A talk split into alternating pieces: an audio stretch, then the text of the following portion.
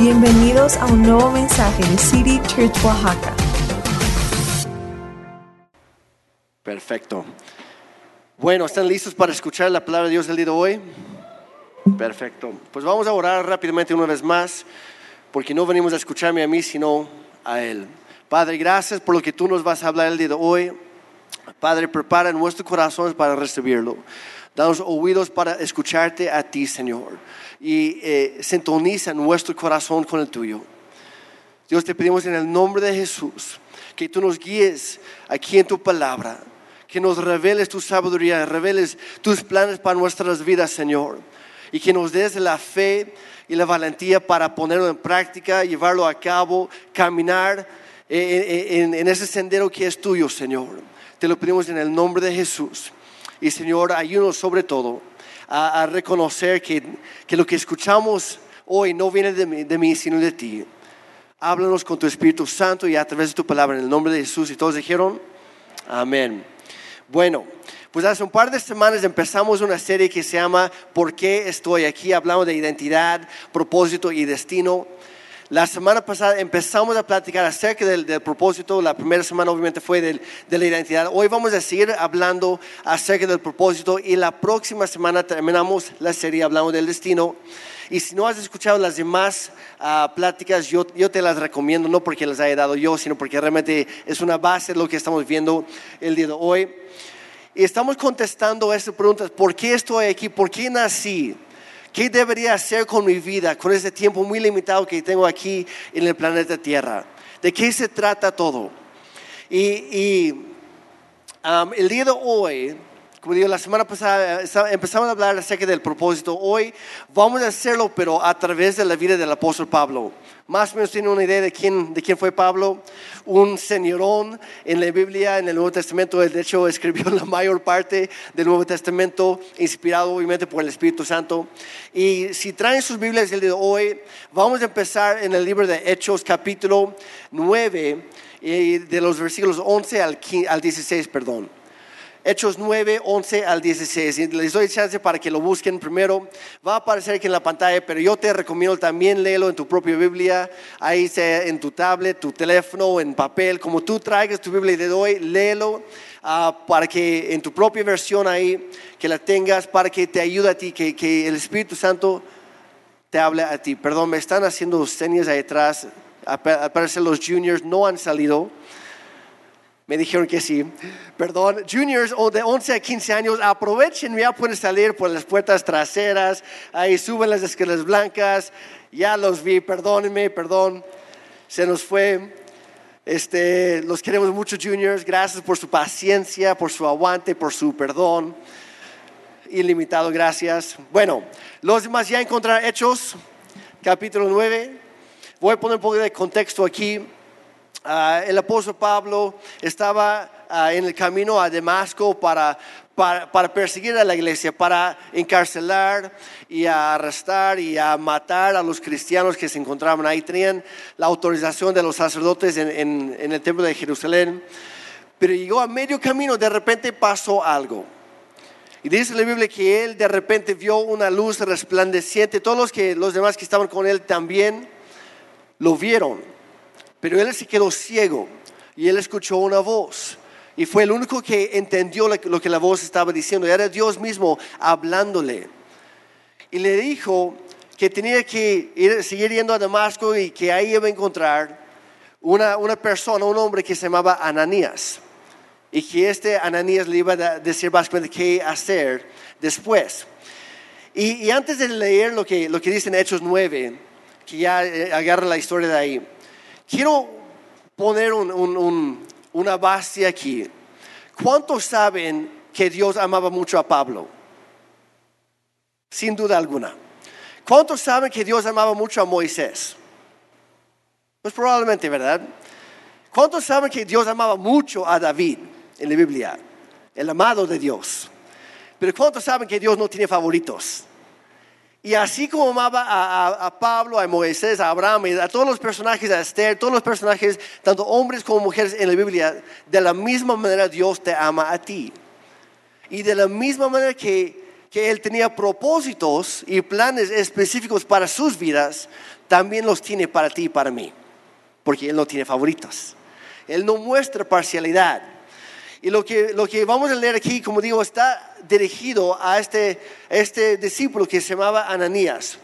Y en el versículo 11 dice, el Señor le dijo, Ananías, ve a la calle que se llama derecha, a la casa de Judas. Cuando llegues, pregunta por un hombre, un hombre de Tarso que se llama Saulo. En este momento él está orando. Yo le he mostrado en visión a un hombre llamado Ananías, o sea, tú, que entra y pone las manos sobre él para que él recobre la vista. Unas indicaciones bastante específicas, ¿sí o no? ¿Cuántos quisiéramos que Dios nos hablara así? Que Irlanda, ve a tal calle, busca a tal persona, ya está orando y ya tú ya apareciste en su sueño, en su visión, y le vas a hacer tal cosa y luego vas a hacer tal cosa y así. ¿Cuántos quisiéramos eso? Todos los días, la verdad sería increíble, increíble. Y Ananías, recibiendo una, directiva tan específica de parte de Dios, pone sus pretextos. Dice, pero Señor, exclamó Ananías, he oído a mucha gente hablar de las cosas terribles que este hombre les ha hecho a los creyentes de Jerusalén. Además, tiene la autorización de los sacerdotes principales para arrestar a todos los que invocan tu nombre. Y el Señor le respondió, ¿Cuántos saben que, a Dios, la verdad, sí nos escucha, pero nuestras excusas y pretextos no son muy válidos para Él? ¿Cuántos ya se dieron cuenta? Porque Él ya ve más allá, Él conoce el futuro, ya sabe lo que viene. Y nuestras preocupaciones no le preocupan a Él. Gracias a Dios. Y el Señor le dijo en el 15, ve porque Él es mi instrumento elegido para llevar mi mensaje a los gentiles que no eran judíos y a los reyes, como también al pueblo de Israel. Y le voy a mostrar cuánto debe sufrir por mi nombre. Y yo creo que esa última, esa última línea es lo que como que le animó a Ananías. Ah, va a sufrir. Ah, sí, entonces sí voy. El desquite espiritual, ¿verdad? Ah, pues todo lo que sembró ahora sí va a cosechar. Y la verdad, Pablo sí lo cosechó. Porque Dios no tiene favoritos. Y lo que uno siembra, cosecha. Y voy a decir algo, aprovechando. Hay que tener mucho cuidado en nuestro trato o cómo nos dirigimos a la iglesia de Cristo. Yo escuché a un gran hombre de Dios decir una vez, lo que haces a la, iglesia de Cristo, Cristo hará contigo. Lo que siembras cosechas. Por eso es muy importante, lo hemos hablado antes, de cuidar mucho nuestras palabras, cómo hablamos acerca de los demás, acerca de otros pastores, acerca de otras iglesias, acerca de otros miembros de este, esta iglesia local.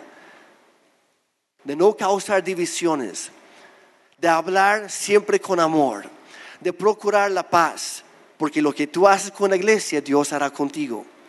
Lo que siembras cosechas. Y Pablo no se escapó de esto. Y yo creo que Ananías escuchó, ah, va a sufrir, ah, ahora sí le entro. Ahora sí, ese me gustó, pero no era lo que él esperaba.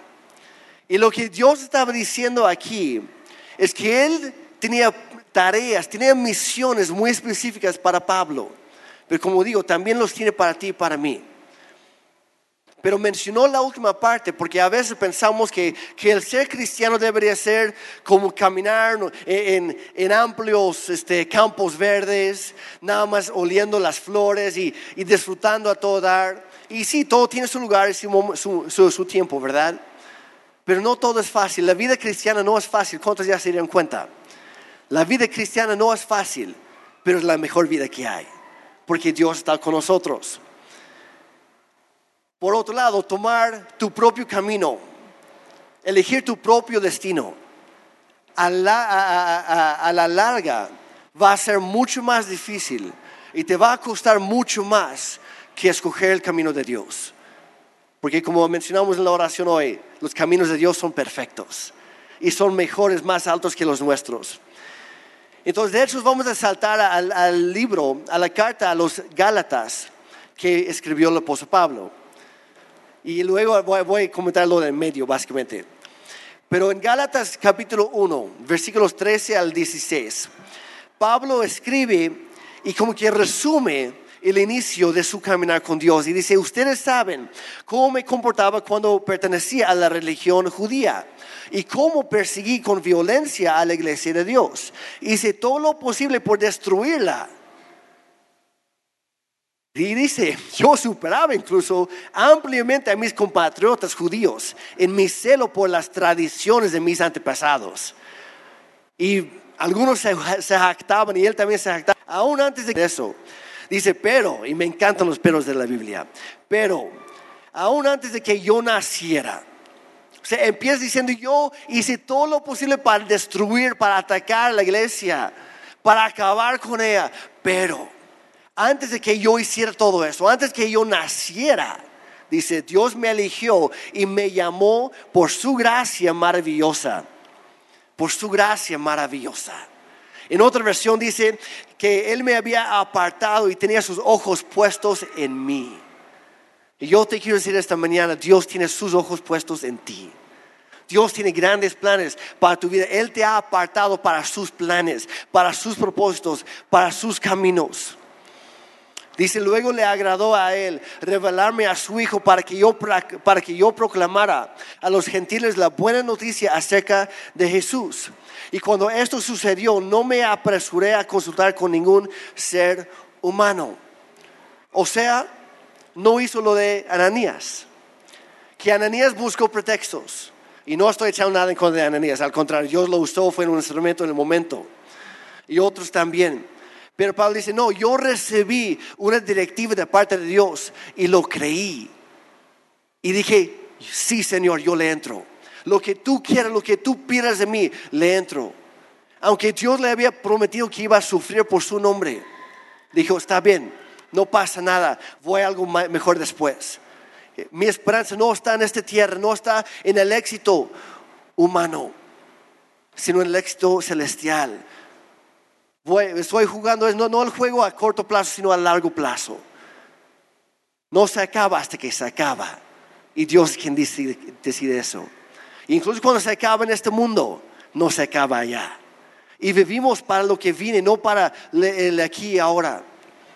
Ahora, cuando leemos la historia de Pablo y lo que dice aquí en, en Gálatas, lo pone el, el, contexto un poquito mejor. Porque cuando leemos en, en el libro de Hechos, capítulo 9, pareciera que, que la vida o el llamado de, de, Pablo empezó ahí en Damasco, en el camino. Pero no es cierto, empezó mucho antes, mucho antes que naciera. Leímos ah, la semana pasada y hace 15 días en Efesios y en Salmos y en otros pasajes en la Biblia que Dios te escogió a ti desde antes de nacer e incluso planeó tu vida antes de planear la creación de este mundo. Antes de iniciar con el universo, tú ya existías en el corazón y en la mente de Dios. Él ya, ya, cuando él apenas estaba haciendo la creación, el mundo, las estrellas y todo lo demás, estaba anhelando tu llegada, porque tenía grandes planes para ti. Tú no naciste por accidente, naciste por un propósito, de acuerdo al llamado de Dios para tu vida. Y todos tenemos un llamado. Y no empieza en el momento que nosotros encontramos a Cristo, más bien cuando Él nos encuentra a nosotros. No empieza cuando nosotros nos damos cuenta de quién es Él y lo que ha hecho por nosotros. Empieza desde mucho antes. Y como lo vimos en Romanos 8:28 la semana pasada, Dios hace que todas las cosas cooperen para nuestro bien. Si lo amamos a Él, si somos obedientes a Él, de acuerdo a sus propósitos, de acuerdo a su llamado para nuestra vida. Entonces Pablo está diciendo aquí en Gálatas, dice, mira, yo sé que muchos no, me, no, no, no, no creyeron que yo era realmente, que yo había entregado mi vida a Cristo cuando apenas me conocieron ahí en Damasco o en Jerusalén. Yo sé que muchos me dieron la espalda, pero Dios ya tenía sus planes y Dios usó todo esto para mi bien. Y Él ya había planeado esto desde el inicio, simplemente yo lo desconocía. Y por desconocerlo, por ser ignorante de los planes de Dios, es por eso que yo me metí en estas tradiciones, en esta religión vacía. Yo estaba persiguiendo a los cristianos pensando que estaba haciendo un favor a Dios, cuando en realidad yo estaba lastimando a Dios. Todo por desconocer sus planes para su vida. ¿Y cuántos no hacemos eso, tú y yo, todos los días? Por desconocer los planes que Dios tiene, hacemos lo que sea, hacemos lo que a nosotros nos parece bien, pero realmente podemos estar estorbando los planes de Dios, sus propósitos. Podríamos estar lastimando a otros o a nosotros mismos, pensando que estamos haciendo un bien, un favor a alguien, pero por desconocer sus planes, realmente vamos en su contra. Jesús dijo en, cierto momento, el que no está conmigo está en mi contra. Y es por eso que, Pablo menciona la religión, porque la religión nunca va a salvar a nadie. Y hace más daño que bien. Y es por eso que en City Church, como dice la Biblia, enseñamos una relación personal con Dios, no una religión, no tradiciones, no reglas. Obviamente en la Biblia hay muchas de esas cosas. Pero de nada sirve si no tienes una relación con Dios. De nada sirve si no hacemos lo que hacemos por amor a Él, en respuesta a su amor por nosotros. Tiene que empezar con una, relación. Y por eso Pablo dice, mire, yo estaba perdido en mi religión. Yo estaba haciendo muchas cosas dañinas, pero de repente Jesús me encontró. Y Jesús nos ha encontrado. Gracias a Dios que nos ha encontrado. Y en esa serie estamos recalcando que, nuestra identidad y propósito y destino en la vida no es lo que el mundo dice de nosotros, no es lo que nuestros amigos o incluso familiares o papás dicen de nosotros, es lo que Dios dice de nosotros, porque Él nos creó, Él nos formó. Y tenemos que responder en nuestra vida de acuerdo a lo que Él ha planeado. Mencionamos también la semana pasada que en el resto del universo, parece que todo el mundo sabe qué hacer. Todo el universo sabe qué hacer. Hace las estrellas y planetas en su órbita. las mariposas de Michoacán, los gansos canadienses que vienen para acá, los peces en el mar, todos conocen que, conocen su propósito, saben su destino, saben a dónde van, saben a, a qué deberían dedicarse en su vida, saben qué onda y nosotros estamos bien perdidos como seres humanos. Y la razón es esta fuimos creados en primer lugar para conocer a Él y en segundo lugar para conocer por qué nacimos y con todo lo demás, de acuerdo a sus planes.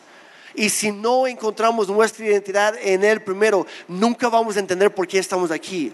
Es la base de todo. Por eso les, les animo, escuchen esa primera plática. Pero Dios ha prometido que eh, eh, el que, eh, que el que busca encuentra al que toca la puerta se le abre. Y si pedimos, vamos a recibir. Y muchas veces no hemos recibido porque no estamos pidiendo, no estamos pidiendo correctamente. Y muchas veces en la vida nos la pasamos de que Dios, quiero que bendiga lo que yo estoy haciendo, en lugar de preguntarle, Dios, ¿qué es lo que tú quieres bendecir? Yo quiero hacer eso. Y hacemos las cosas al revés. Y gracias a Dios por su, su paciencia con nosotros su, bondad que no tiene límites, tampoco su amor, la verdad nos aguanta bastante, nos perdona demasiado. Gracias que Él es así y nosotros queremos ser también como Él. Pero regresando a, la vida de Pablo, la Biblia nos presenta a este joven Pablo en, una escena, de hecho, en el asesinato de Esteban, que fue el primer cristiano que dio su vida por su fe que murió por su fe, el primer mártir. Y Pablo estaba de joven, echando porras a los que estaban lanzando las, piedras para matarlo. Estaba agarrando sus túnicas y, sus chalecos, lo que fuera. Dice, yo agarro tu, tu ropa excesiva para que tú puedas tener un mejor tino ahí. Que tú puedas darle en la cabeza. Y estaba echando porras para matar a este joven cristiano, Esteban. Y de ahí se llenó, como, como ahorita mencionó, mencionó en, en, Gálatas, se llenó de un celo por su religión y empezó a perseguir la iglesia. Y acabó con muchos cristianos en Jerusalén, luego consigue papeles autorizados por los, por los sacerdotes y va a Damasco y ahí es donde encuentra a Jesús. Cuando menos lo esperaba, se cayó de su caballo, quedó ciego y de repente escucha una voz hablándole un poco raro y le dice, ve a Damasco, un tipo que se llama Ananías te va a decir qué hacer. Ya leímos la, actitud, la, la, respuesta de Ananías, pero les voy a contar, voy a parafrasear lo que pasa después. Porque Ananías, todavía buscando, yo me imagino, la Biblia no lo dice, pero yo me imagino que, que estaba poniendo más pretextos y que, que estaba, híjole, no, pues mira, escuché esta voz también yo y tuve esta visión de ese Saulo. No, igual y fue la pizza que cené anoche, me cayó mal, soñé algo raro y pues igual y ni es Dios. ¿Cuántos hemos hecho lo mismo?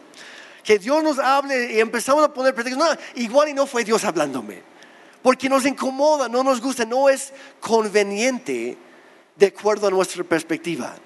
Entonces yo me imagino a Ananías avanzando ahí, buscar, a lo mejor sacó su mapa de Damasco, igual y ni siquiera existe una calle que se llama recta o derecha, y ahí buscas, ya, caray, sí está. Bueno, pero igual Judas ni siquiera vive por ahí. Y va caminando, llega a la esquina de la calle y pregunta a un niño que, oye, ¿conoces un tipo que se llama Judas que vive en esta calle? Claro, es mi vecino. Y va ahora mismo. Ay, no puede ser. Bueno, pero igual Saulo no está. Y va y toca la puerta y medio lo toca para que nadie lo escuche y pues toca otra vez porque el Espíritu Santo le está diciendo, pues ya entra, ¿no? Ya te dije qué hacer. Y toca la puerta, abre, abre ahí alguien dice, oye, este, ¿conoces a alguien que se llama Judas? Claro, soy yo. Bienvenido a mi casa. Pasa. Este, de hecho, ando buscando a alguien igual y no está aquí, a lo no lo conoces. Ah, se llama Saulo, es de Tarso. Este, ya sabes, el que perseguía a los cristianos. Dice, sí, claro, está en mi sala descansando, pasa. Y Ananías no puedo. A ver, ¿qué más me dijo Dios? Me dijo que tenía que poner mis manos sobre él para sanarlo. Dios, yo nunca he hecho eso.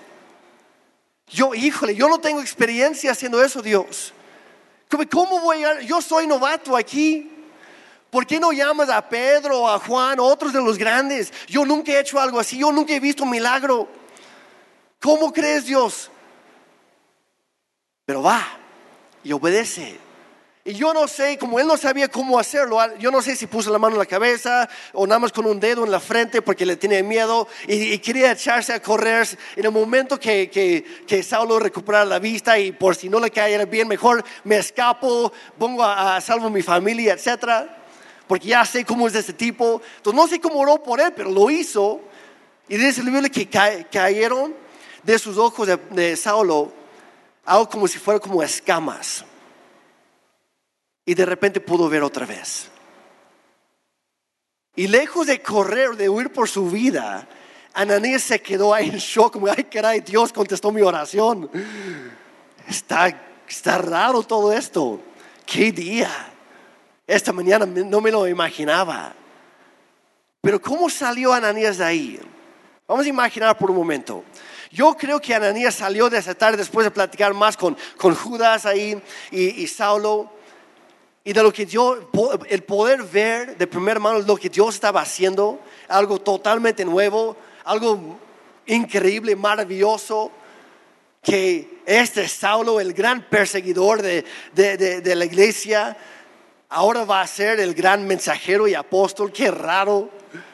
Yo creo que Ananías salió esa tarde, o sea, estaba anhelando llegar a su grupo Conexión con los demás jóvenes y yo ahí, ¿qué creen? Y empezó a platicarles toda la historia. ¿Cómo crees? Anías, ya, quién sabe qué comiste esta noche, pero ya, ya bájale, ¿no? Uno, dos, tres, ¿cómo crees? Y nadie le creó. Y nadie creó tampoco a, a Saulo, que era en serio. Incluso le decir que sus propios amigos lo abandonaron porque no le creían. No pensaban que era de veras.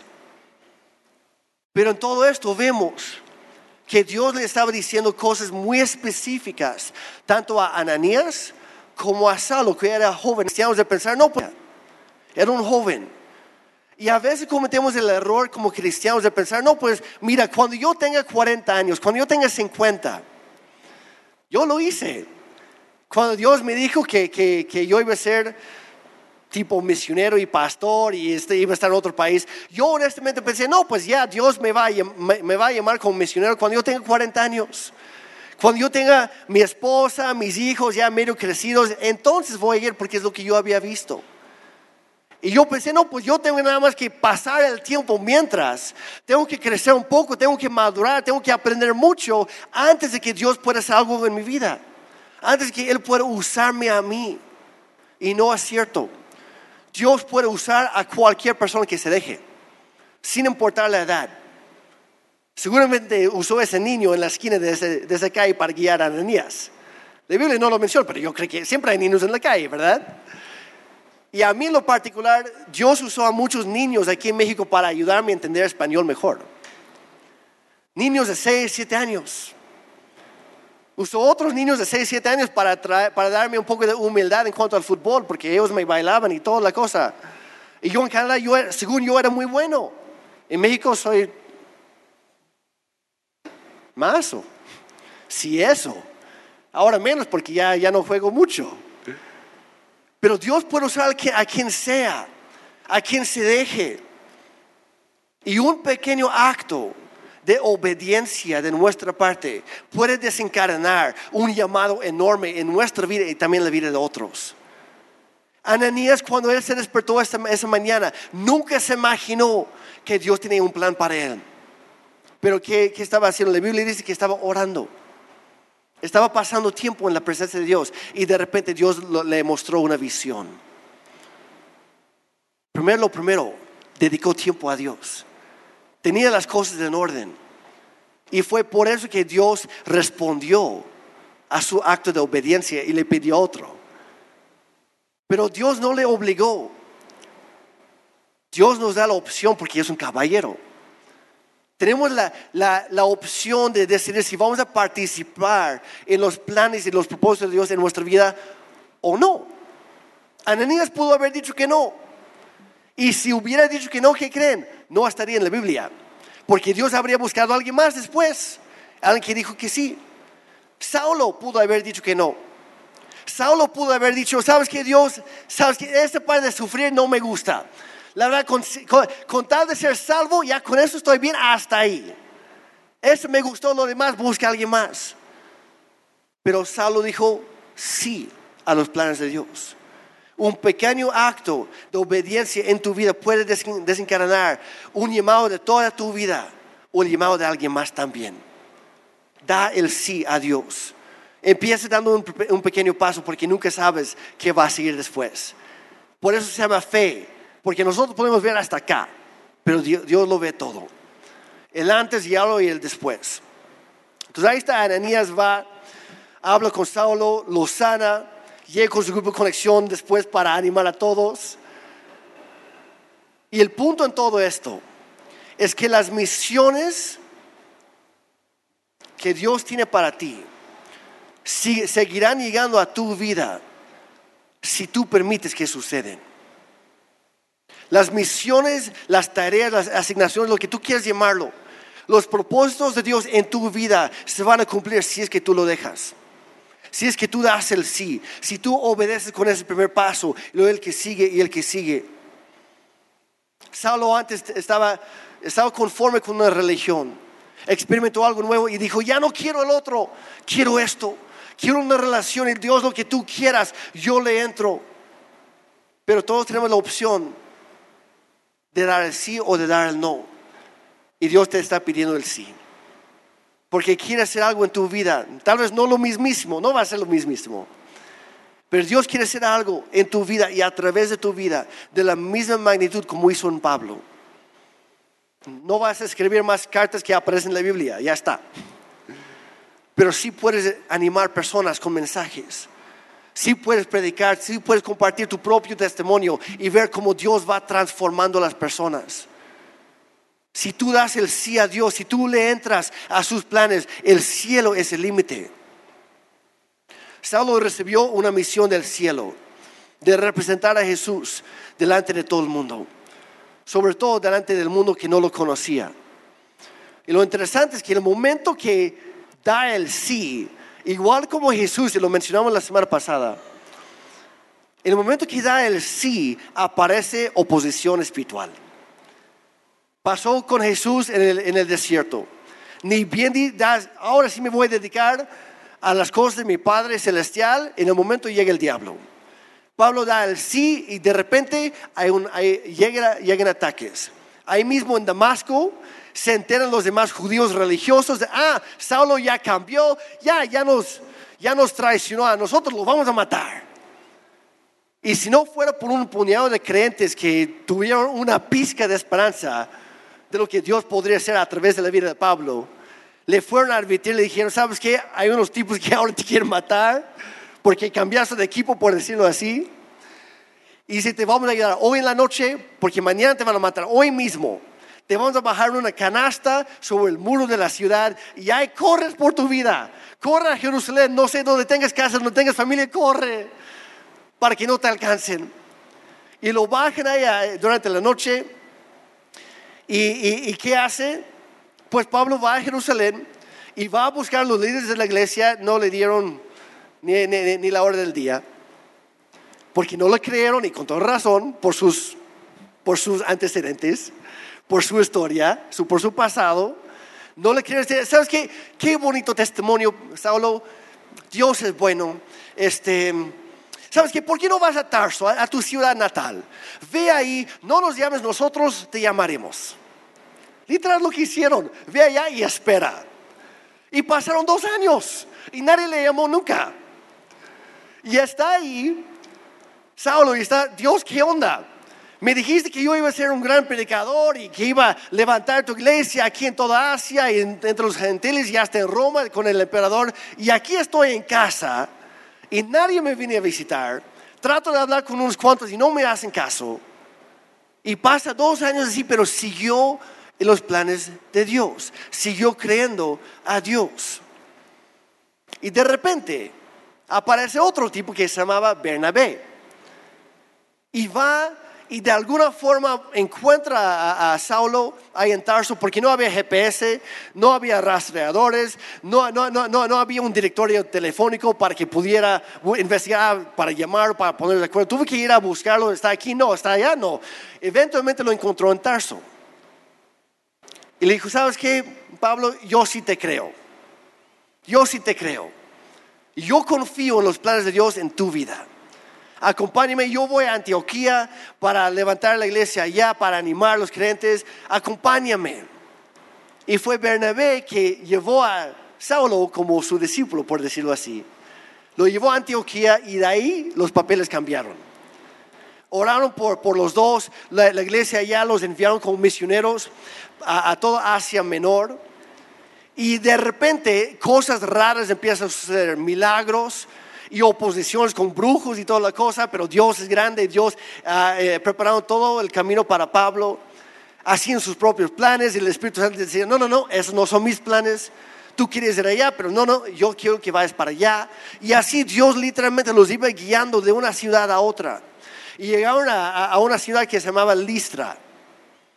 Fue con Bernabé los dos, ahí están predicando y predicaban bien predicaban bien y, llegó una multitud para escuchar. ¿Y qué pasa? Pues Pablo, o Saulo todavía se llamaba en ese momento, Saulo ah, comparte su testimonio con los judíos, con los religiosos, esperando que ellos también creyeran en Jesucristo. Y no sucedió así. Al contrario, se enojan, lo sacan de la, ciudad arrastrándolo ahí, agarran piedras y lo están tratando de, de matar, de asesinar, igual como él había hecho con Esteban. Y lo dejaron por muerto ahí. Pero la historia no termina ahí. Dice que los creyentes de Listra salieron también de la ciudad, rodearon el cuerpo de, Saulo ahí tirado en el suelo, todo sangriento y toda la cosa, porque habría recibido unos cuantos buenos golpes con piedras, y que oraron por él, pusieron sus manos sobre él, igual que Ananías había hecho. Y dice la Biblia que Pablo se levantó otra vez. ¿Y qué hace Pablo? ¿Corrió de ahí buscar? No, regresó a la misma ciudad, a Listra, para decir, oigan, aquí estoy, no estoy muerto. ¿Qué creen? No pudieron. Y le sigue predicando y, ahí hay un avivamiento. Dios abre las, puertas al, corazón de, de las personas porque vieron, híjole, hay algo diferente con este tipo. Nosotros pero al parecer Dios tiene otro para él. Vamos a escuchar a ver qué tiene que decir. Después llega un profeta que se llamaba Ágabo. Y pues me respetaba mucho, obviamente, a los profetas, como hoy en día, a los que son realmente profetas. Y da una profecía sobre Pablo que era un poco raro. Dice, oye Pablo, o Saulo todavía, llega aquí, préstame tu cinturón. Lo agarra y dice, siéntate en el, en el suelo y amarra a Saulo en las manos y los pies con su propio cinturón. Y dice, ¿qué crees? Dios te dice lo siguiente, si vas a Jerusalén, así te van a hacer. Te van a meter en la cárcel, te van a golpear, te van a, te van a dar una paliza, pero después de eso te van a meter en la cárcel y pues ya, mejor no vayas. Y todo, todo el mundo, todos los cristianos, toda la iglesia ahí, no vayas, Saulo, no vayas. Tu vida más, vale, vale más que esto. Y Pablo dijo, no, gracias por la palabra profética. Y aunque los demás no lo, no lo pudieron ver, dice, yo veo que sí se está alineando con lo que Dios me dijo al principio, que tengo que sufrir por su nombre. Y eso sí vale la pena. Y él pensaba, y Dios me dijo que tengo que estar en Roma con el emperador. Ya me intentaron matar una vez, no pudieron. En Jerusalén tampoco van a poder porque yo tengo que ir a Roma. Y de alguna forma tengo que llegar ahí. Y va a Jerusalén, dicho hecho, lo arrestan y, y- y están a punto de matarlo otra vez. En Jerusalén llega un centurión romano, lo rescata, entre comillas, lo rescata eh, eh, porque lo vio y dice, no, no, lo agarra y lo, lo dice, ¿qué, ¿qué está pasando? Ya investiga a medias, lo mete en la cárcel, vaya rescate. Lo salvó de ser, de ser asesinado y lo metió en la cárcel. No había hecho nada. Y ahí pasó un buen de tiempo.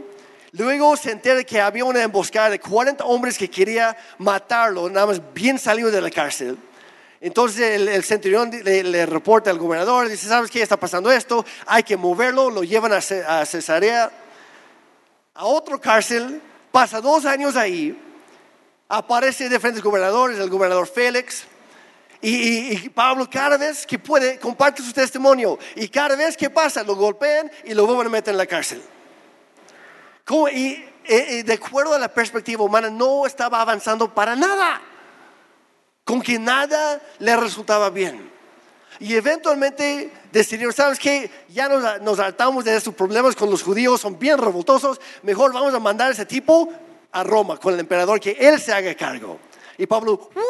Por fin, mi viaje a Roma es lo que he estado esperando. Claro, iba como prisionero de los romanos.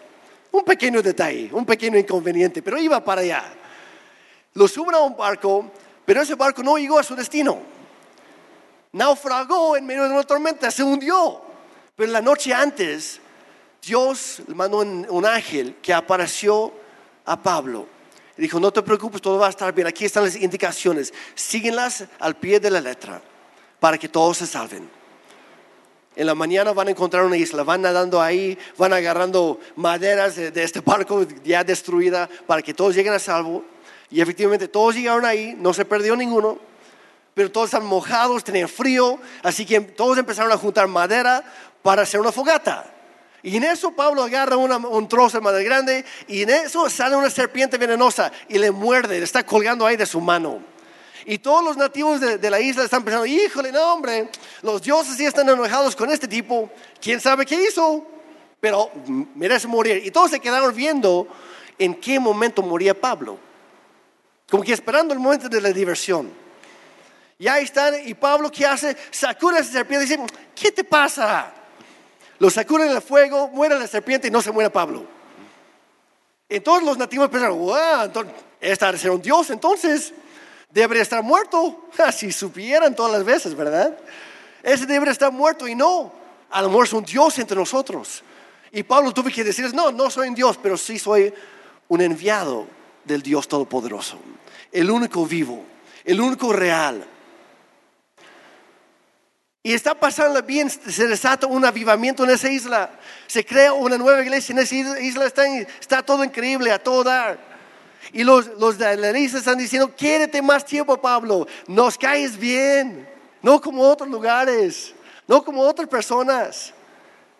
A nosotros sí nos agradas, síguenos enseñando. Y Pablo dice, no, yo insisto, yo tengo que ir a Roma. Así que le dice al centurión romano, búscate otro barco y llévame. ¿Tienes tus órdenes? Ahí están. Y al, centurión ya también le cae bien. Yo le había dado gracia a Pablo. Eventualmente llegan a Roma. Llega a Roma y ¿qué pasa? Lo meten en la cárcel. Pasa años antes que pueda estar de pie ante el, emperador. Y por estar, quiero aclarar, la- la- la- la- las prisiones romanas no eran nada bonitas, al contrario. Eran, en, muchos casos, cuando menciona la Biblia calabozo, en sí lo que eran, eran hoyos en el suelo, subterráneos, llenos de excremento y otras cosas, hasta acá. Y así estaba encarnado Pablo, muchas veces, con Silas y con otros. Y ahí estaba, pero nunca se quejó, porque sabía hacia dónde iba. Sabía el plan de Dios para su vida, reconocía que Dios tenía grandes propósitos, su misión todavía no había terminado. Y aquí está la cosa, las pequeñas misiones llevan a grandes misiones que llevan a la misión de toda una vida. Pero tienes que dar el primer paso. Tienes que dar el sí, igual como Pablo. No importa lo que venga, yo voy a estar aquí. Dios, lo que tú pides de mí, yo lo haré. Yo lo haré porque tus planes son mejores que los nuestros. Y resultó ser parte del plan de Dios porque tanto tiempo pasó Pablo en diferentes cárceles que le dio bastante tiempo para escribir sus cartas, que hoy en día es el Nuevo Testamento. Cuando muchos, muchas veces tú y yo, ¿qué habríamos hecho? Quejarnos todos los días, como otros en la Biblia, ya mejor me muero, ya, ya me harté de esto, Dios, ya. ¿Por qué a mí siempre? Y Pablo dijo, no, estoy aquí por una razón. Dios, ¿qué es lo que tú quieres que haga? Y Dios, el Espíritu Santo empezaba, empezaba a decirle, empieza a escribir una carta a, los corintios, a tus amigos allá. Es más, escríbele una segunda carta porque todavía no, no, no lo agarran bien. Escribe a los Efesios y a los Gálatas. Escribe a esta iglesia y a la otra. Y ahora escribe a esos discípulos tuyos, a Tito y a Timoteo y así. Y fue en la cárcel sin casi poder ver nada. Por eso Pablo perdió la mayor parte de su vista en la cárcel. Y en algunas de sus cartas eh, escribe, estoy escribiendo con mi propia mano, con mi propia letra. Y tengo que escribir muy grande porque casi no lo veía. Y en la mayoría de, las ocasiones pedía a otras personas que escribieran por él. Y él nada más firmaba al final. Porque casi no podía ver. Pero aprovechaba ese tiempo para cumplir los propósitos de Dios en su vida. Sabía que en algún momento me voy a morir, pero no no- ahí no termina todo. Voy a dejar huella, voy a dejar un legado, voy a dejar algo que siga ayudando a generaciones después de mí. Y escribió todas sus cartas. Tres veces lo llevaron a juicio en Roma. Y tres veces se levantó y dio testimonio y defendió su fe. Dio un reporte de lo que Dios había hecho en su vida. Y como resultado, las iglesias en todo el, mundo conocido en ese momento fueron edificadas, fueron animadas y más y más personas se contagiaron con los propósitos de Dios para sus vidas. Y podemos leer algunas de sus últimas palabras en la segunda carta de Timoteo, capítulo 4, versículos 6 al 8. Dice, en cuanto a mí, Pablo dice, mi vida ya fue derramada como una ofrenda a Dios. Se acerca el tiempo de mi muerte. Él lo sabía. Él lo sabía. Dice, he peleado la buena batalla. No he quedado a medias, no, no he nada más pasado mi tiempo, no he buscado vivir a mi propia manera. He peleado la buena batalla, he terminado la carrera, la que Dios puso delante de mí. Y he permanecido fiel en todo momento. Y ahora, ahora me espera el premio. Estaba viendo de cara, estaba viendo la muerte ahí mismo. Y si estoy esperando mi premio, porque aquí no termina mi vida, porque yo estoy vivo en Cristo. Y ni bien terminan con mi cuerpo terrenal y voy a estar en la presencia de Dios para siempre. Y dijo en otra de sus cartas, estar ausente del cuerpo humano es estar presente con Cristo. Y es lo mejor que hay. Es lo mejor que hay. Nosotros como cristianos vivimos para algo más después, no para lo que podemos ver. Y dice, estoy, ahora me espera el premio, la corona de justicia que el Señor, el juez justo, Él me dará en el día de su regreso. Y el premio no es solo para mí. Tenía visión para más allá de su propia vida. Sabía que su vida había alcanzado a otros. Y Dios quiere que cada uno de nosotros podamos decir lo mismo, que nuestra vida valga de algo. que haya ayudado a muchas otras a entrar a la presencia de Dios, que ellos también puedan recibir ese corona que dice aquí ese premio. Dice que es para todos los que esperan con anhelo la venida de Jesucristo. Dije la semana pasada, no, no se trata de cuánto tiempo vivamos en este mundo. Se trata de qué tan profundo vivimos para Él, cumpliendo sus planes y sus propósitos. ¿Estás haciendo lo que tú quieres o estás viviendo como quiere Dios? ¿Has escogido tu propio camino o has escogido el suyo? ¿Estás pidiendo que Dios bendiga lo que tú estás haciendo o estás buscando hacer lo que Él quiere bendecir? Como momento. La vida cristiana no es fácil, pero es la mejor que hay, porque Dios está con nosotros y nos ayuda en todo momento. Y así como en la vida de Pablo, cuando tú entregas tu vida a Él, no, no como una religión, sino una relación, y tú le preguntas a el Espíritu Santo, ¿qué quieres que haga yo este, este día? En la mañana cuando te levantas, Dios, ¿qué tarea tienes para mí? ¿Qué puedo hacer? Estoy para servir. Simplemente entrego mi vida el día de hoy. Que no se haga lo que yo quiera, sino lo que tú quieras, Dios. Y cuando decidimos caminar con Él de esa manera, Dios promete algunas cosas y muy rápidamente. No promete una vida fácil, pero sí promete lo siguiente. De acuerdo a sus planes y sus propósitos para nuestra vida. Número uno, tendrás una comprensión clara de los siguientes pasos para tu vida. Él te va a revelar su voluntad cuando le pides. Y tendrás una de dos opciones, obedecer o desobedecer. Así de fácil. Como Ananías. Ok, ya te dije qué hacer. ¿Lo vas a hacer o no? ¿Entres o no? Otro. No, sí, le entro. Como Pablo. ¿Le entres o no? ¿O busco a alguien más? Y así con cada persona en la Biblia y así con cada cristiano y cristiana el día de hoy. Cuando Dios te pide algo, hazlo, aunque no lo entiendas. Tal vez estás pensando, híjole, no, es que ya tiene mucho tiempo que Dios no me habla. Yo escuché a un pastor una vez decir que, que muchas veces el silencio de parte de Dios significa que tú dejaste algo pendiente. Regresa al último punto de desobediencia, al último momento que dijiste no, al último acto de decir, ¿sabes qué? Que no sea tu voluntad, Dios, que se haga la mía. Regresa a ese punto y cambia la decisión. Haz lo que Dios ya te pidió, entonces te va a dar el siguiente paso. Porque con Dios no hay atajos. No hay atajos con Él. No puedes saltar del 1 al 7 al, 17, al 18. Es 1, luego 1A, 1B, 1C, luego 2. Tienes que recorrer todos los puntos que Él ya te ha preparado. Y la obediencia es lo que te prepara cada día para el llamado de Dios en tu vida. Dal sí, obedece lo que te cuesta, aunque sea incómodo, aunque sea inconveniente, aunque sea nuevo como Ananías, es que yo nunca he orado por alguien, yo nunca he hecho un milagro. Hoy es el día, hazlo, hazlo.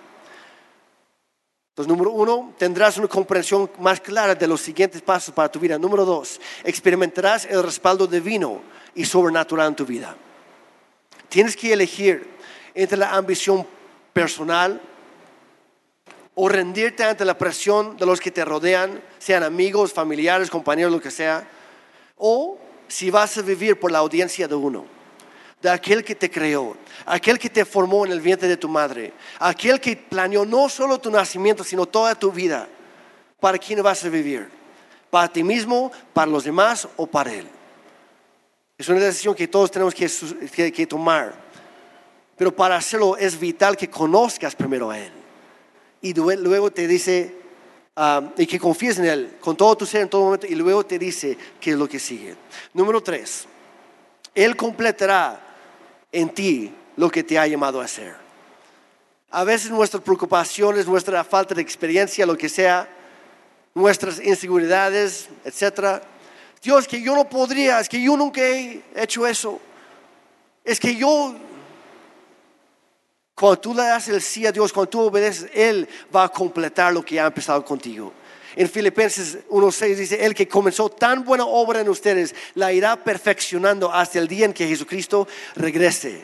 De eso estoy seguro. ¿Quién lo escribió? Pablo. Pablo, porque él lo vivió. Él no lo creó. Cuando Dios lo llamó, dijo, ¿cómo crees Dios? Yo, y lo dijo en varias de sus cartas, yo soy el que menos Mereces ser apóstol. Por tanto daño que hice la iglesia. Y Dios dijo, ¿sabes qué? Yo soy el gran redentor. Yo soy experto en redimir tu pasado, en cambiar tu historia, en hacer algo nuevo. Y no solamente lo voy a iniciar, lo voy a terminar hasta perfeccionarlo en Cristo Jesús. Salmo 138, 8 dice, el Señor cumplirá en mí sus propósitos. Tu gran amor, Señor, perdura para siempre. No abandones la obra de tus manos. En otra versión dice, no me abandones porque tú eres quien me creó. No me dejes ahora. Lléveme hasta terminarlo. Y número cuatro, vivirás con confianza en todo el proceso hasta que la carrera se termine. Que nosotros podamos decir lo mismo que Pablo. He peleado la buena batalla. He terminado la carrera. He permanecido fiel. Porque Dios me ha ayudado. Dios estuvo conmigo en todo momento. Si seguimos en los caminos de Dios, viviendo para sus propósitos, no podemos morir antes de tiempo.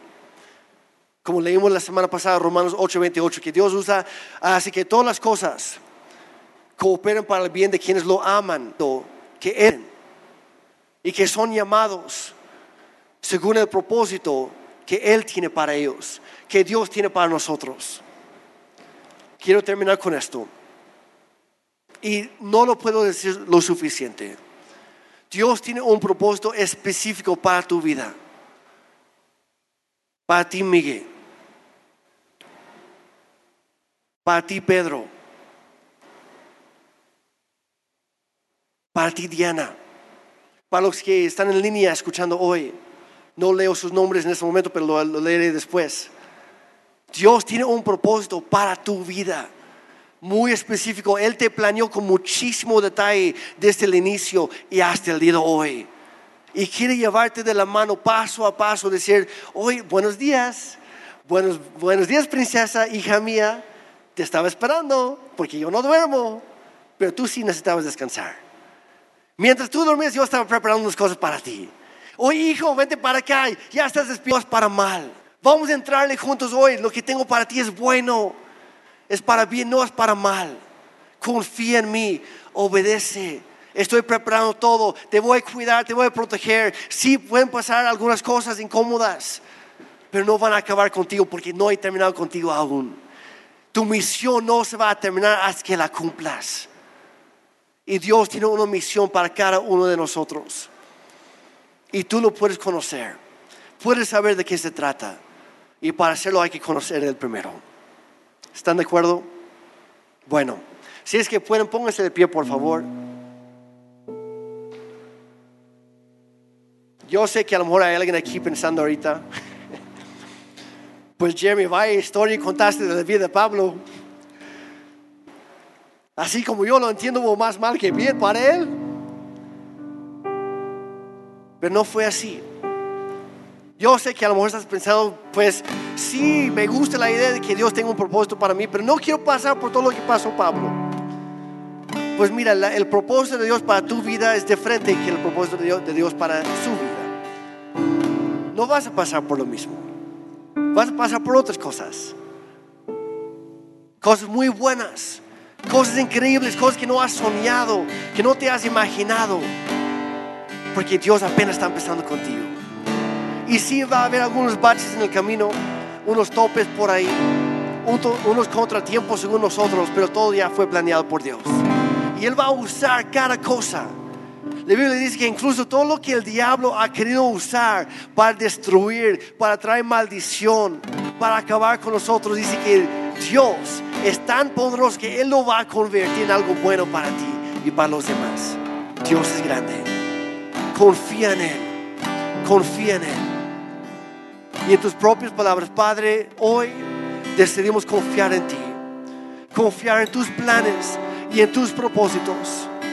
Dios, queremos conocerlos, queremos saber como individuos en tu cuerpo, en tu iglesia, hijos, hijas de Dios. ¿Qué es lo que tú pides de nosotros? ¿Cuál es el siguiente paso? Y como mencioné la semana pasada, no, no, no, no es cosa de preguntar a Dios, ¿me baño hoy o no?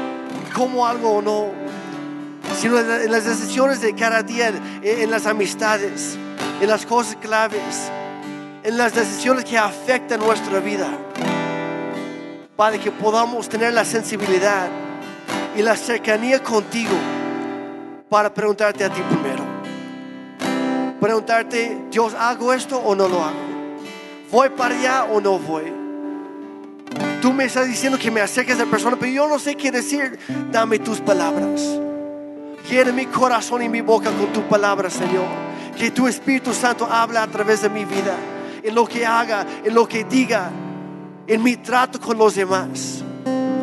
Padre, yo quiero, yo quiero ser diferente. Ya no quiero conformarme con una religión, con unas tradiciones de, de, un, cristianismo de que nada más vengo cada domingo y, y salgo igual y, y nada cambia. Dios, hoy yo quiero cambiar. Yo quiero un nuevo inicio en ti. Dios, enséñame tus caminos. Muéstrame tus planes para mí. Pero para ello, Señor, primero yo quiero conocerte. Yo quiero conocerte como eres. No nada más como pienso que eres. Dame un mayor entendimiento, una mayor comprensión de quién eres tú cuando yo dedico tiempo en tu palabra, en la Biblia, para leer y estudiar. La Biblia nos dice que, que, tu palabra nos enseña, nos muestras, nos, muestra a ti, a Cristo. De eso se trata. No se trata de, reglas, de tradición, se trata de ti, Dios. Yo quiero conocerte. Hoy te doy mi vida, toma mi vida. Lo bueno, lo malo y lo feo, Señor, es tuyo. Yo te lo entrego completito.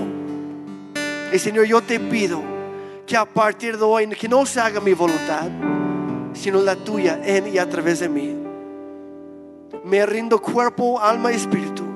Todo mi ser, todo lo que tengo, mis pertenencias, ahora son tuyas. Mi familia es tuya, mi matrimonio es tuyo. Mis hijos son tuyos, mis planes son tuyos. Hoy decido alinear mi vida con tus propósitos. En el nombre de Jesús. Amén.